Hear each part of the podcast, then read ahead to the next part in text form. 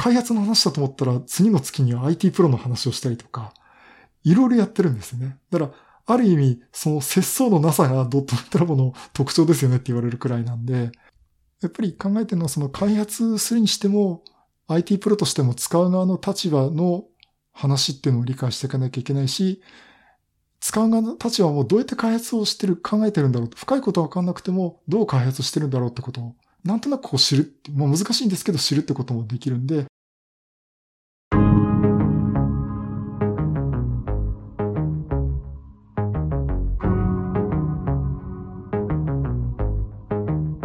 NPO 法人まちづくりエージェントサイドビーチシティのポッドキャスト番組 SB キャストです。この番組は様々なステージで地域活動、コミュニティ活動をされている皆様の活動を紹介。まちづくりエージェントサイドビーチシティとしてどのように関わっていけるかということを話し合っていくポッドキャスト番組です。進行を務めますのは私、フリーランスとしてパソコン、スマートフォンの利活用支援、プログラミング、アプリ開発、講師、書籍出版などを行いながら、この NPO の理事を務める高道恵です。どうぞよろしくお願いいたします。この番組は図面の出力、製本ならお任せください。株式会社トレースのサポートにてお送りいたします。それでは、今回のゲストは、ドットネットラボ勉強会という IT コミュニティで活動を行っている木沢智和さんにお越しいただきました。はい、ドットネットラボの木沢です。よろしくお願いします。はい、よろしくお願いします。それでは、簡単にですが、自己紹介からまずお願いいたします。木沢智和と申します。普段はですね、国内のメーカーのグループ会社でエンジニアをやっております。まあ、今、あの、ご紹介いただきましたドットネットラボってあの、技術系の、主にマイクロソフト系のコミュニティとかですね、そちらの方をまあスタッフとして運用しております。あと、それ以外にあの、ポッドキャスト番組ですね。ウッドストリームのデジタル生活っていうマイクロソフト関係のポッドキャストの配信とか、あと YouTube の動画配信とかもやっております。よろしくお願いします。どうもよろしくお願いします。自分もウッドストリームの方も毎回毎回聞かせていただき、最近インサイダープレビューの方もあんまり見てないので、いろんな情報が得られて非常に助かってます。ああ、ありがとうございます。うそれではまず団体がやっていることっていうのをまず教えてもらってもよろしいでしょうか？はい。あの、ドットネットラボっていうのはですね、マイクロソフトの技術とか製品を中心に勉強会をやろうっていうコミュニティで、で毎月、まあ、第4土曜日とかに、主に日本マイクロソフトの品川本社に場所を、セミナルーム場所をお借りして、月1回勉強会を行うっていうコミュニティです。もう10年以上やってるコミュニティで、いろんな方呼んでお話しいただくということを、主な活動としています。10年以上もやったと、随分長いですね。そうですね。私も途中参加なんですけど、それでももう10年以上やってますね。本当は15、6年やってるかもしれませんね。15、6年。本当に。うん、だ IT 勉強会ができ始めて間もないことぐらいっていう感じですかね。そうですね。あの、よく IT 勉強会カレンダーとか見て、私もそれ見て参加したんで、もうそれがある頃にはもうやってましたね。うん、もう10年以上、ね、本当ワンクマ同盟とかそういうような勉強会が一番すごい活発に動いてた頃っていう感じですかね。ああ、そうですね。ね、ワンクマ同盟とか。まあ、皆さん、皆さん、あの、横でもつながりますんでね。はい。そうですね。どうもありがとうございます。改めて、ドットネットラボ勉強会として、ドットネットラボとして目指していることっていうのは何でしょうか？これ、いつも勉強会の冒頭に言ってるんですけども、特にジャンルとか、まあ一応マイクロソフトとは言いつつも、ジャンルとかスキルレベルに問うことなくですね、まあ誰でも発表者になれるっていうことで、もうみんなで参加しようしようというような勉強会を運営するコミュニティっていうのを目指しています。うん、なるほど。ありがとうございます。主に対象としている人っていうのはどういうような人になりますか？開発系の方が多いんですね。やっぱり中心はやっぱり開発の話になるんで、マイクロソフト関係の開発で、まあもともとそのドットネットフレームワークっていうフレームワーク、ライブラリとかがあるんで、まあそこから名前も来てまして、まあそこをうまくこう活用していこうっていうことでやってます。ただ、あの、最近は、最近はっていうかね、私が参加してからですね、その IT プロ系とか、ちょっとコンシューマー寄りの Windows の話だとかっていうのも入れて、利用者側の立場と開発側の立場っていうのをこう織り交ぜて話をするようにしています。この団体に関わっている理由っていうのは何かありますか？うん、あのね、もともとは結構そのお仕事関係、結構独立系のエンジニアの方たちが集まってやってるっていうところもあったんですけど、我々私なんかは本当に純粋にあの勉強会に参加ししようって一般参加者として入ってきて、一緒にやらせてもらってるって形で。で、うん、そうですね、その、やっぱり一緒に勉強したいっていうのと、やっぱり自分でもいろいろこう、いろんな人の話も聞きたいんで、スタッフとして参加して、みんなで勉強していきたいなっていうところでね、そういったところで、まあ、関わり合いもしたいなということでね、参加しています。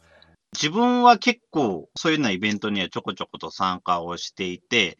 ただ主催としてやるっていうよりは本当に参加者側として、スタッフとして参加するっていうよりは本当に参加だけっていうような感じが多かったんですけども、あえてそこでスタッフっていうのに立候補したっていうような経緯も何かあればお聞きしたいなと。うん、そうですね。そうですね。まあ、立候補っていうか、私からやらせてくださいって言ったわけじゃないんですね。あの、当時のそのスタッフで私もこう参加しましたっていうところで、まあ、自己紹介してる時にそのブログを書いてますとか、で、ポッドキャスト番組はもうその時点でもうすでに始めてたんで、ポッドキャスト版やってます、ブログ書いてます。で、ツイッター、あ当時はまだツイッター始めた頃かな、あの、そういったいろんな情報発信とかやろうとしてますってところで、逆にその当時のスタッフに目をつけられて、木澤さんも一緒にやりませんかってところで、で、とりあえずそのスタッフ同士のメーリングリストがあるから、ちょっと覗いてみてくださいよって言われてからずっと、あの、入り込むっていうかね、あの、巻き込まれちゃった感じで。まあ今じゃあ、ほ、ほぼ中心メンバーでやらせてもらってるって感じですね。なるほど。ただやっぱり今思えば、やっぱり自分もなんか一緒にや、なんかやってみたいなっていう。で、やっぱりいろんな人とこう、つながり持って自分自身も技術的に勉強したいなっていうのもね、それもありますね。なるほど。そうです。そっか、ポッドキャストの方もそのぐらい昔からやってらっしゃるんですね。うん、ポッドキャストは去年の8月で10年そうです目になった、あ、10年、まあ10年だったんで。ええなんか、この活動を通して何か実現したい、やりたいなって思っていることって何かありますか？そうですね。なんかもう、勉強会開くこと自体で大体大筋やろうとしてることできちゃってるんで、うん、ただやっぱりその、ある程度のコミュニティ的なところとかっていうのは、例えば今、スタッフとして勉強会、もう少人数のスタッフがいるんですけど、やっぱり参加者とかもちょっとこういったコミュニティ的なところをね、作っていければなとは思っていますけど、大体その勉強会参加されるっていうと、参加して、その日終わって帰ってしまって、それ以降ってのはあまり連絡取れないっていうかね、つながりなくなっちゃうって方も多いし、まあ、中にはそこからお友達になっていろいろ情報交換するって方もいるんですけども、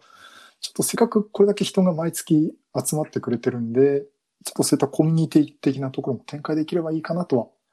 思っていますけど、まあ、なかなかそれはどこの勉強会も難しいところじゃないかなと思ってますけどね。そうですね。多分その後のコミュニケーションの一環としてっていうのが、この間出てきたDiscord の .NET ラボコミュニティとかそんなのもあるっていう感じなんでしょうかね。うん、そうですね。 Discord の方にコミュニティっていうのをちょっと作ってみて、で一応参加しませんかってことで声をかけて、まあ何人かも顔を出してもらってますけどね。ただ、こう、どう盛り上げていけばいいかなっていうのはちょっと今後の課題かなと思ってますね。あなるほどですね。やっぱコミュニティを盛り上げていくっていう意味では、本当に自分たちもすごく課題に感じてるところはあるので、お互いにやっぱりコミュニティって維持したり盛り上げていくのってすごい大変ですからね。です結局その、もうむ群れたりするのが嫌だって、ただ純粋に勉強だけしたいって方も中におられると思いますんで、逆にコミュニティでやろうって言っちゃって、その人たちが逆に来づらいね、状況になっちゃったらまたまずいんで、うんまあそこはちょっとバランス難しいかなっていうのはね、ちょっと今思ってますね。なるほど、そうですね。それでは次にですけれども、オンラインの勉強会ということで、4はい月この間開催されたと思うんですけれども、はい。なんか本当にオンラインで、そこまで大きな勉強会イベントっていうのは、まあ今回参加したのは初めてだったかなっていう感じ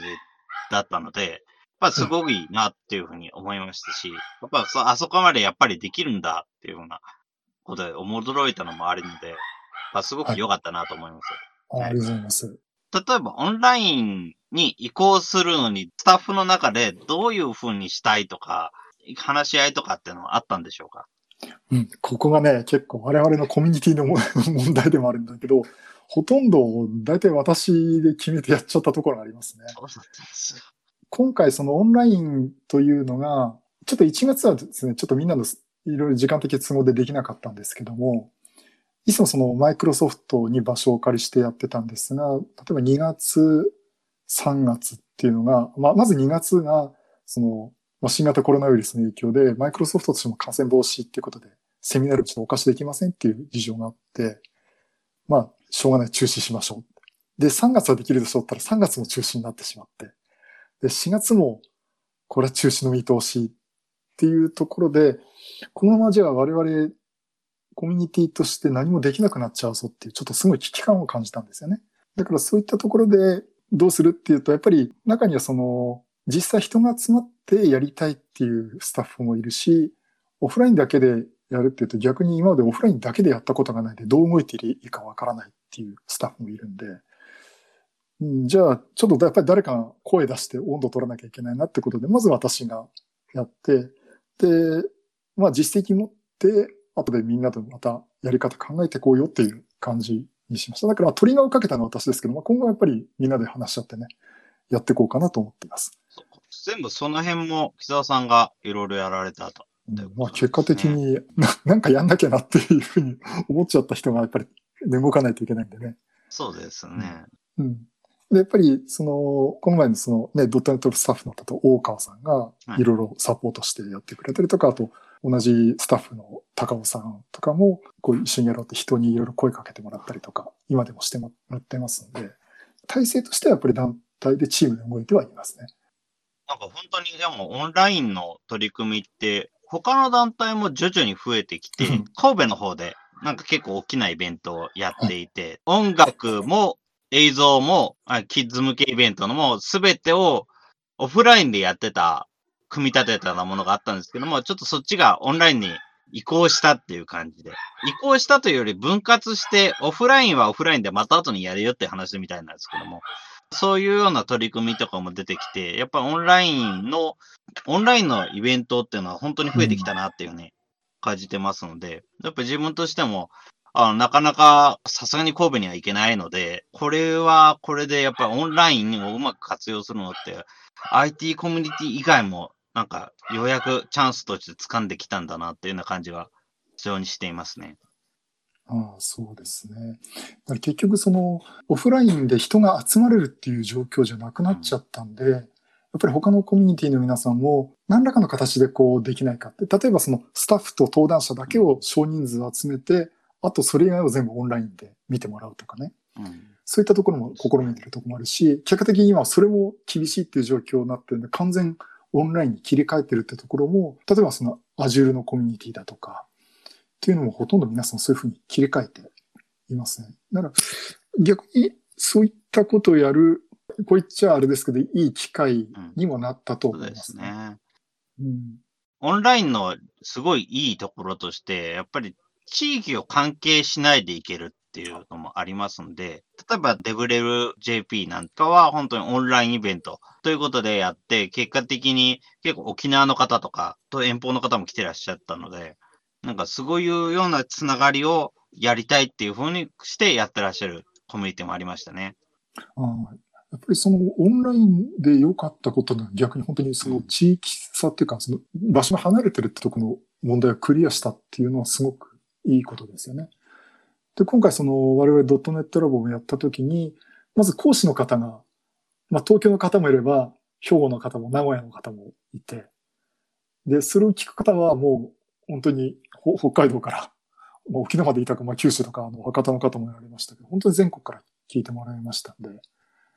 で、やっぱり今までその、我々勉強会やります。あ、行ってみたいなって、私もポッドキャスト番組の中でこういう勉強会やりますって言っても、どうせ東京の品川でしょっ、品川までちょっと行けませんよっていう人が結構いたんで、逆にこれ機会に、品川からほんと離れてるとこからも参加できるっていうのはすごく良かったのかなと思いますね。前々から参加してみたかったんだけど、今回初めて参加できましたっていう方が結構おられましたんで、それはちょっとすごくいいことじゃないかなと思ってますね。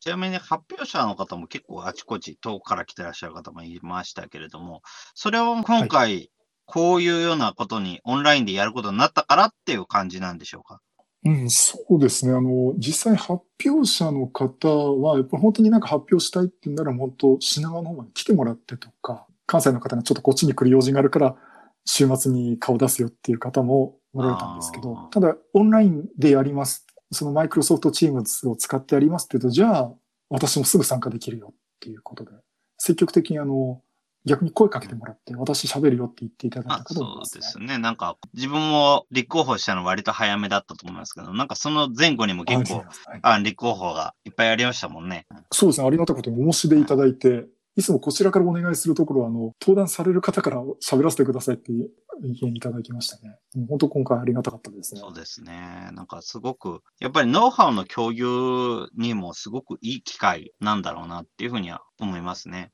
今回まさにその、マイクロソフトチームズを使ったライブイベント機能っていう、まあ、通常の皆さんのその会議の機能じゃなくて、ライブイベントっていう、その最大1万人を集めてできるような規模の仕組みを使ったんで、逆にそれを使ったことのない人っていう、まあ仕事で使われてる方もいるんでしょうけど、やっぱりこういったあの仕事以外のところで使われてる方ってほとんどいなかったんで、それを試すっていう意味でもみんなで協力してできたっていうのは、ぱりみんなでやっぱりこうススキルアップにもなりましたしね。うん、よかったと思いますよ。うん。こういうのを使う機会ってあんまりないですもんね。自分も Teams は使ってましたけど、ライブイベントなんて機能あるなんて初めて知りましたし、こういうような機会でもなければ使うことなかったかもなというふうに正直思ってますので、いろいろ試す機会だったのかなと思います。07神戸っていう、今神戸でやってるイベントの方も、はい。本当にいろんなツールを使っていて、クラスターっていう VR の環境は使っているし、Zoom も使ったし、あとは YouTube の収録済み動画なんかもやってましたし、ね。すごくはいたくさんのプログラム試せたって言ってたので、こういうのが一般に使える機会だったんだなっていうのはありますね。うん逆にあの、今回ではその Teams の API を使うっていうセッションの中にあって、実際その我々使ってる中で、本当にその木座さんが立ち上げたそのライブイベントで試してみようっていうことも、試みもありましたよね。まあ、勉強になりましたね。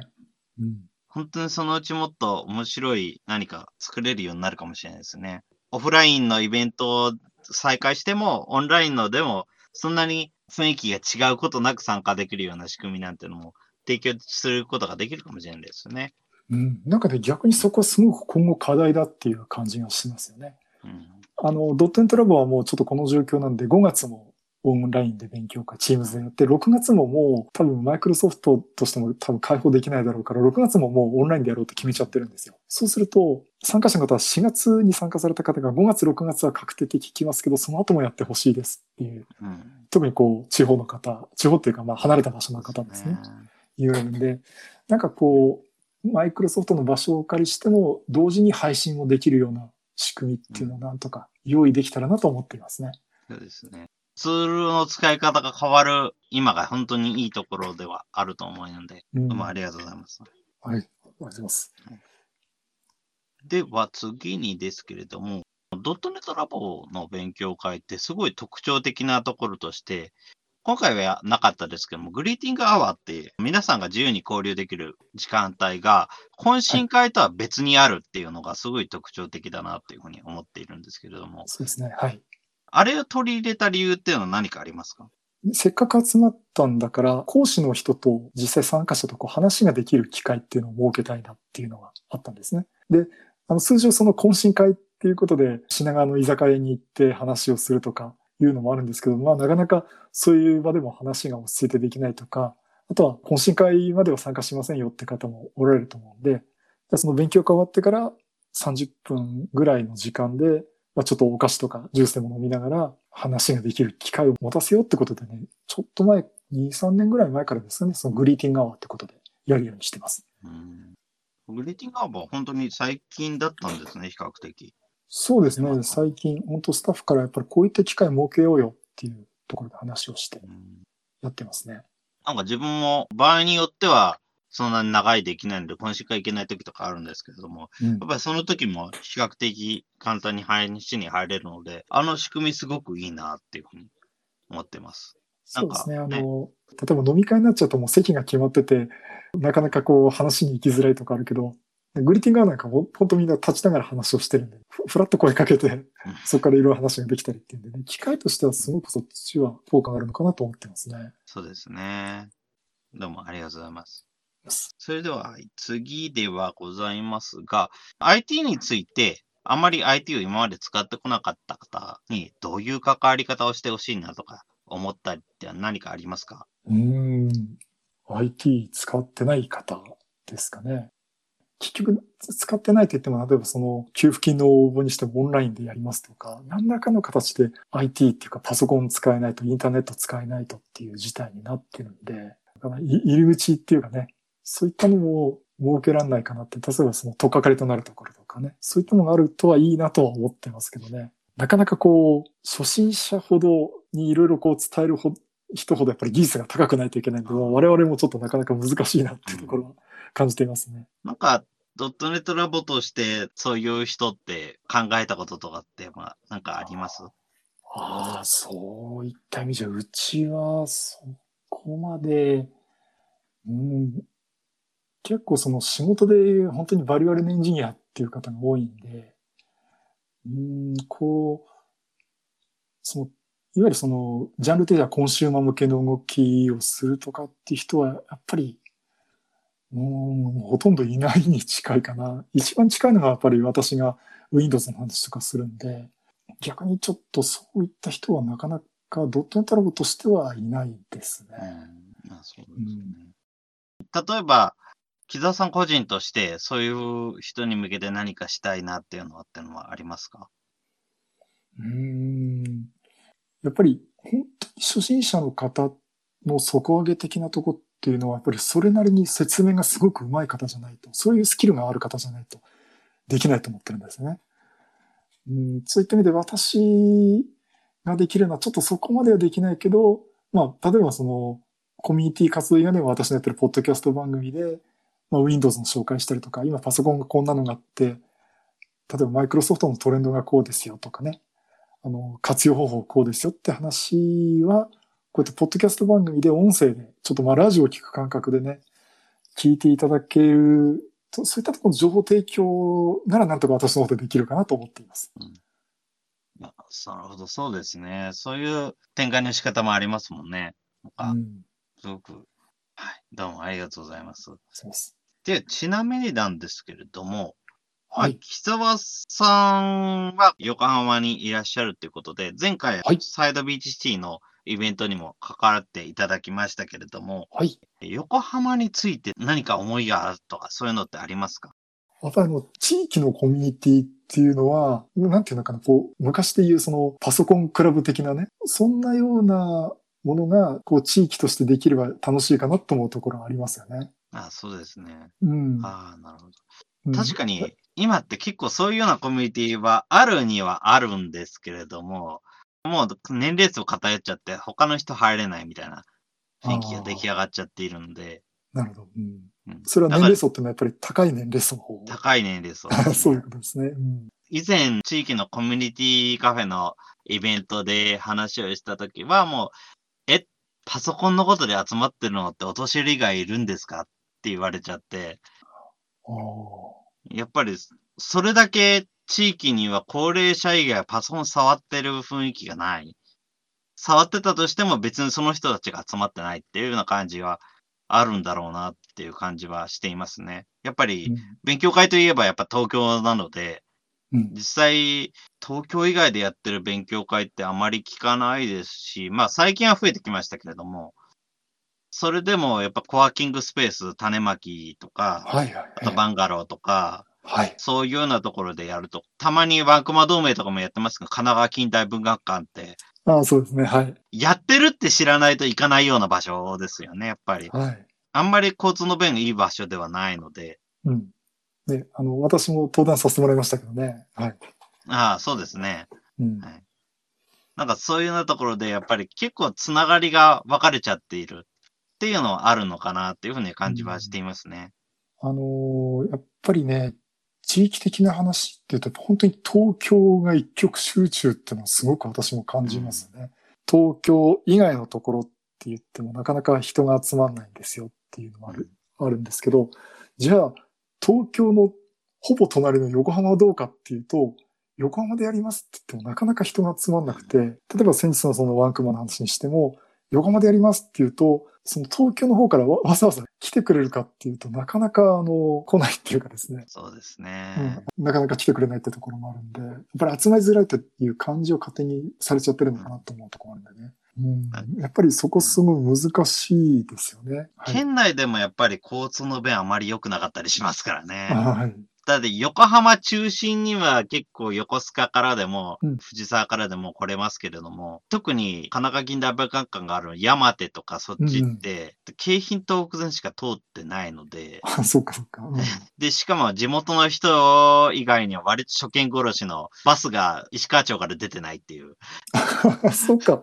そうはい。桜木、実は桜木町とかいう。やっぱり、骨の面が悪いっていうところはすごく大きいんだろうなと思ってます。あと、どうでしょう、場所とかって、例えばその近代文学館ってもう港の見える丘公園なんで、うん、場所すごくいいところなんですけど、確かに交通便の悪いと。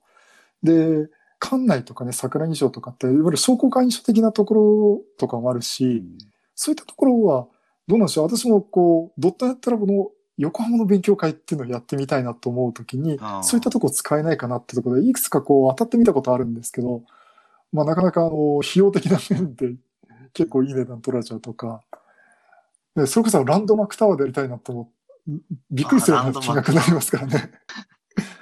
うん、会場として使ってた団体は何団かありますね。例えば、うん、そんなに大きなところじゃなくても、確かルビーの読書会が、はい、東神奈川の神奈川区民センターですね。はい、で、開催してましたし、多分、最近もまだやってるんじゃないのかなと思いますけども。とか、あとは、あの、区民センターって比較的制限はあるんですけども、割とすぐ借りられるので。はい、あとは横浜市の施設なんかも多少やっぱりお金はかかるものもあるんですが、やっぱ借りられますし、うん、最近はそういうようなことに前向きな企業さんもぼちぼち増えているので、はい、パシフィコ横浜の隣に、はい、ビーバークみなとみらいっていう施設がありますけれども、はい、はい、あのすぐ下に、京セライノベーションセンターって名前でしたっけとかがありますし、その隣のクイーンズタワーの中には、はい、富士通のあのイノベーションセンターかなんかがあるんですよね。名前はちょっと明確には出ないんですけど。あ、そうなんですか。はい。はい、そういうようなところでイベントをやっているっていう例はたまに聞きます。横浜100人会議っていうイベントがあるんですけども、はい、あちらの方なんかは、富士通 F サスソリューションズセンターっていう、はい、そのクエアの上の方であります。そういうようなところでやってるなんかのイベントもあったりしてますんで、ひょっとしたらあそこへん言えばなんとか動いてくれるのかもしれないなっていうような。そうです、ね、この間、ちょっと別の回、あデベレル JP の方に話をしてた時にも話ありましたけども、クロスっていうイベントが、毎年横浜でやってるらしいイベントがあるんで、はい、やっぱそちらの方とかもありますし、結構やっぱり市として何かそういうような IT を推し進めたいっていうところは最近はあるかも、あるみたいです。ああ、なるほどね。はい。うん。私も横浜、住所が横浜市民で、会社も横浜市にありますんで、会社の本社も横浜市でそこ勤めてますんでね。そういったところじゃ、まあ、意味では借りやすいっていうかね、利用は広がってんじゃないかなと思いますけどね。やっぱり、え横浜の方に先ほどの通り、え、そういうことが集まってる人いるんですかって言われたあたりはさすがにショックだったので、やっぱりそういうような人もいずれはユーザーになってもらわなければいけないなっていうところはありますので、はい、だからそういうような人にも認知されるような、ひょっとしたらさらっと来てもらえるようなことをやれればいいなっていうふうには思っていますね、日本は。あとはその地域の特徴を出して全国から集まってもらうっていうのも、うん、まあ方法としてあるかなっていう。例えばあの、やっぱマイクロソフト絡みの勉強会のコミュニティとかだと、北陸 .net とか、まあ、北陸で MVP とかの皆さんが、うん、えー、ブリシャブ会議とか言ってですね、富山に集まって年一回いるとか、あと仙台でその牛タン会議っていう名前で仙台に集まって、勉強会を大規模なの開くとかね。それは地域のなんかありますから、その皆さん観光も兼ねて来てくださいっていうところもあるんで、そういうのもまたできればいいのかなと思いますけどね。そうですね。うん、だだからよくあの我々冗談でシウマイ会議やりますかって話をして。シウマイ会議。うん。じゃあ、じゃあ本当に崎陽軒の本店の場所、確かあそこね、借りられると思うんだとかって、一回真面目に考えて、今でもちょっと。ちょっと今でもちょっと真面目に考えてるところなんですけどね。うんうん。食に関するコミュニティってのも意外といっぱいあるみたいなので、うん。ナポリタン学会とか、はい。ナポリタン一応、ナポリタンとしては横浜が主張なんでしたっけ？みたいならしいですね。なんかそんなことを聞いたことがあります。そういうようなところとか結構いっぱいあるので、うん話せるところはあるのかもしれないですね。ね、横浜はすごくいい場所ですからね。うん。うん。ちょっと、そんなに交通便が、便が悪いっていうわけでもないですし。うん。多分、館内の方まで行くと、地下鉄と、あとは、そう港未来線うん。と京浜東北がうん3種類あるので、3種類まであれば、そろそろ交通の便が悪いとは言わないかなぐらい。そうですねだから一回、ままず皆さん横浜に来てよっていう。まあ、ちょっと横浜駅工事中ですけどって話があるけど。横浜駅工事しない日なくないねあのね、ずっと工事してますからね。で工事中だけど、まあ、いろいろ来てよっていうのはネタになりますし、まあなもうすぐ終わるけど、また始まるでしょうっていう感じですよね。だから逆に今、それもまた面白いところでもあるんで、まあ、みんなちょっと来てみてっていうのは、まあ、すごくそういうのはやりたいなっていうのはね、気持ちはありますよね。そうですね。あの、横浜駅の方にもなんか、ひょっとしたら面白いとこできるかもしれないですね。あの辺にもコワーキングってあるにはあるそうので、ですね。横浜はコワーキングありますね。駅の向こう、海の方だとバンガローっていうコワーキングありますし、内陸側って結構多いんですよね。もちろん先ほどの種まきもありますけれども、その他、そんなに大きくない規模のコワーキングスペースだったら実はいっぱいあるっていう話をこの間聞きましたうん何箇所か、あの、当たってみたことあるんで、うん、結構だから、ある程度ね、もう本当にあの、会費かかってでも、こう来てもらって、まあ、横浜みんなに見てもらって、勉強会もしてっていうのは、すごくやりたいところでありますよね。はい。ありがとうございます。はい。それでは次にですけれども、これを聞いている人に何をしてほしいとかってそういうのはありますか？うーん。すと、この、今お聞きの方のターゲットとしてどういう方たちになったでしょうね。今のところですと、集計を見ている形だと、割と地域の方が多いような気はしますうんが、、ぼちぼち、ポッドキャストよく聞いてるなっていう人も増えてる感じですね。やっ。ぱり、ポッドキャストアプリの使用率が徐々に増えてきている感じはあるので、あなるほど。はい。そうですね。やっぱ地域っていうと、まあ、例えば今今いろいろこう大変な状況で、皆さんこういった中にこう技術者がおられると思うんで、そこら辺の方となんか一緒に地域のその安全の情報を配信したりっていうのを、なまあ、非、非営利団体レベルでやっていけばいいかなって、そういうのができると面白いかなと思うんですよね。なんかこう役に、アマチュアなりに役に立つことっていうのをやってもいいかなと思うんで、もし、そういうのをこう皆さんとできたらないいかなっていうか、ちょっとそういった意識をみんなで持つといいんじゃないかなと、まあね、そういうふうに思ったりしますね。あなるほどですね。まあなかなか難しいですけどね、口で言うのは簡単ですけどいや、実はそれを思い出したんですけども、横浜ってコード4なんとかの団体が3個ぐらいあるんですよ。まあ、公式には1個しかないんですけれども、やっぱりそれと以外に、コード4広北とか、うん。ね、そういうのところにつながってみるとかしてもいいかもしれないですよね。えそのコード4っていうのはどういった、なんかコミュニティなんですか？今ちょうどコロナウイルスの、新型コロナウイルスの感染状況を知らせるものって、あれコード4ジャパンがメインになってやってるってことで、はいはいニュースにコード4ジャパンの名前が出たって言って、大喜びしてる団体さんもいたりするんですけども、やっうん。ぱり、あれも派生も大体コード4なんとかとかが Git のリポジトリをクローンして修正してあげてるって感じなので。なので、そういうようなところもありますし、あとはコード4広北なんかは、どちらかというともう地域の、例えば子育て支援拠点の情報とか、そういうようなのをまとめたり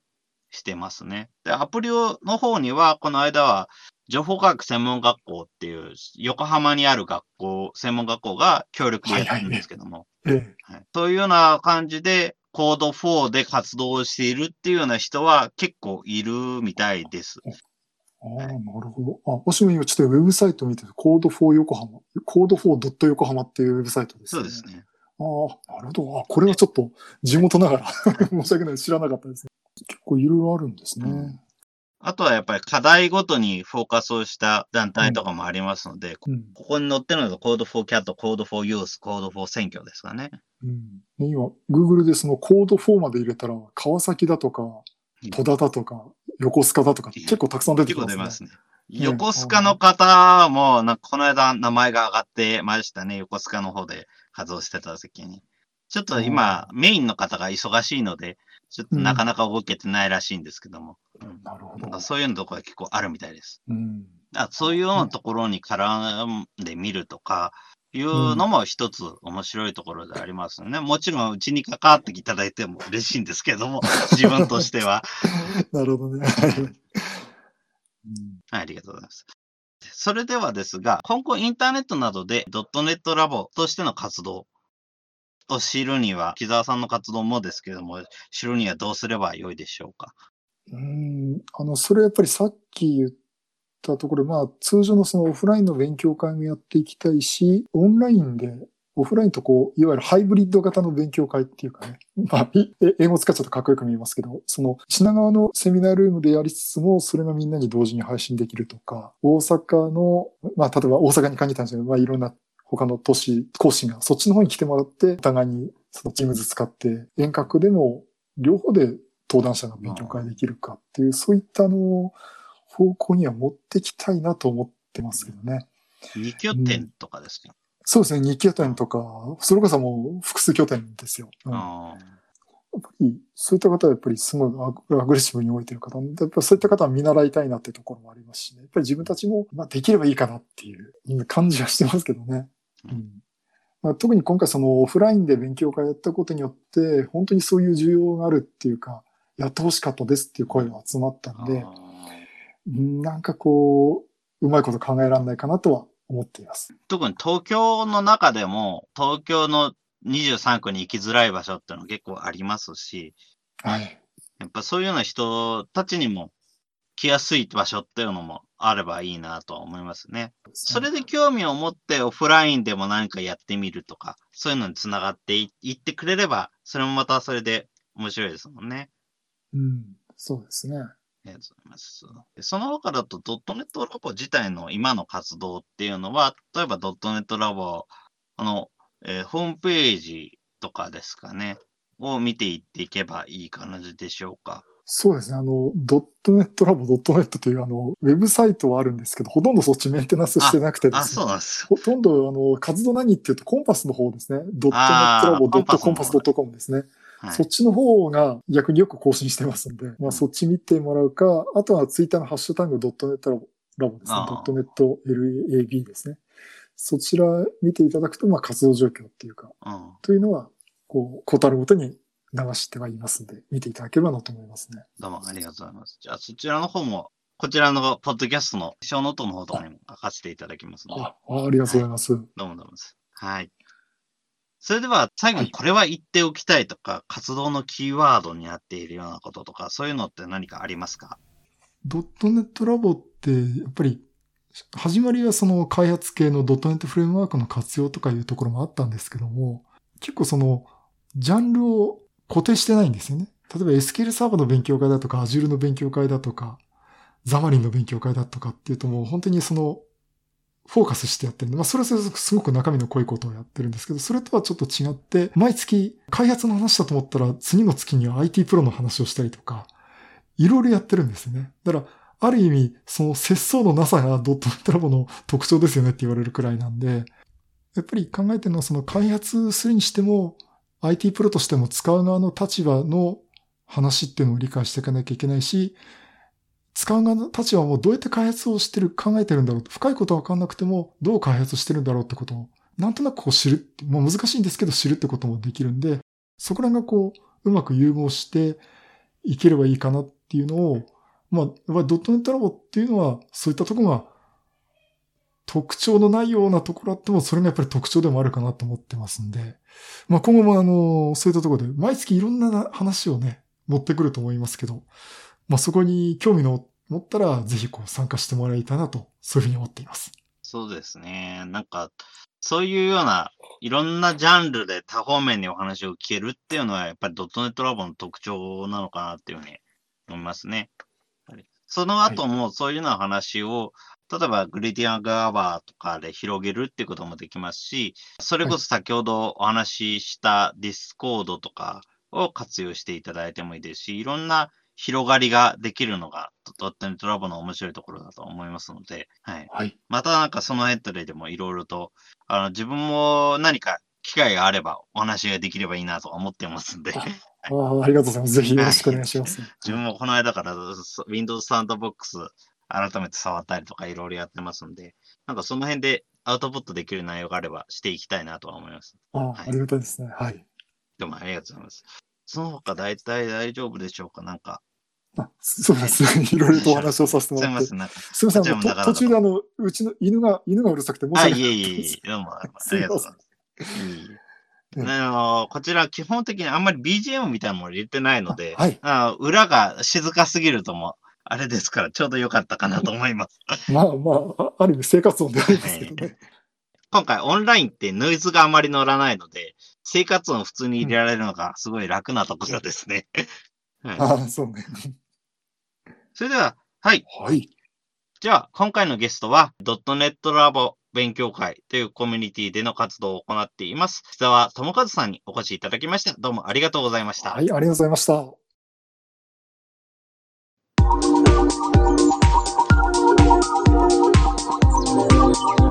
今回は IT に関する広い話題を扱うドットネットラボという勉強会を開催する木沢智和さんにコミュニティについての思いやドットネットラボの勉強会での活動とその方針についてのお話を伺いました。ドットネットラボはプログラミング、様々なアプリ、インターネットサービスの活用など IT に関する広い話題を扱う IT 勉強会。毎月第4土曜日を中心に東京のマイクロソフト品川本社にて勉強会を開催。IT 勉強会は多数存在する中、あえて技術分野を絞らず、誰でも発表者になれるということを目指して開催しています。4月からは昨今の事情も鑑み、オンラインでの勉強会も開催。ここ最近の技術活用事例や、従来通りの IT ツール活用など、バリエーション豊かなスピーチによる勉強会を開催しました。オンライン開催ということで、登壇者も参加者も関東だけでなく日本中の多くの人が参加し盛り上がりました。オンラインでの勉強会が盛況となったことで別の課題も感じているとのこと。これから先、実際の会場で勉強会を開催できるようになったとき、今までオンラインだからこそ参加できていた遠方の人たちにどう参加してもらうのか。マイクロソフトの場所を借りても同時に配信するほか、別拠点とつないでの複数拠点での勉強会など、オフラインとオンラインの特徴をうまく活かした勉強会を検討していきたいとのことです。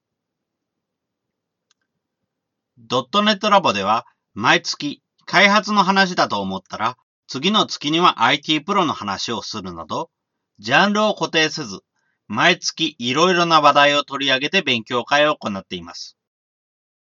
実際、開発するにしても、IT プロとしての使う側の立場の話を理解する必要はあるし、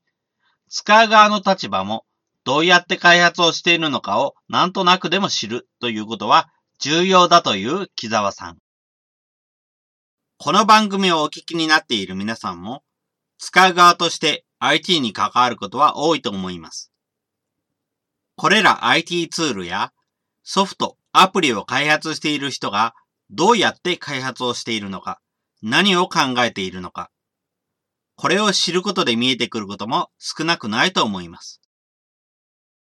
皆さんもドットネットラボなどのような IT 勉強会に参加したり、そのような人の配信するポッドキャストを聞いたりと、開発者の考えや思いに触れる機会を作ってみませんか？最後に感想の受付ですが、このポッドキャストの感想は、Twitter や Facebook などで受付しております。ハッシュタグは sbcast045 アルファベットで s, b, c, a, s, t 数字の045で投稿いただけると幸いです。それらが使えないという方は、まちづくりエージェントサイドビーチシティサイトのお問い合わせフォームなどからご連絡いただければと思います。今後もこの番組では様々なステージで地域活動、コミュニティ活動をされている皆様の活動を紹介していきたいと思います。それぞれの視聴環境にて、ポッドキャストの購読、ないしチャンネル登録などをして次をお待ちくださいませ。それでは今回の SB キャストを終了します。皆様お聞きいただきましてありがとうございました。この番組は図面の出力、製本ならお任せください。株式会社トレースのサポートにてお送りいたしました。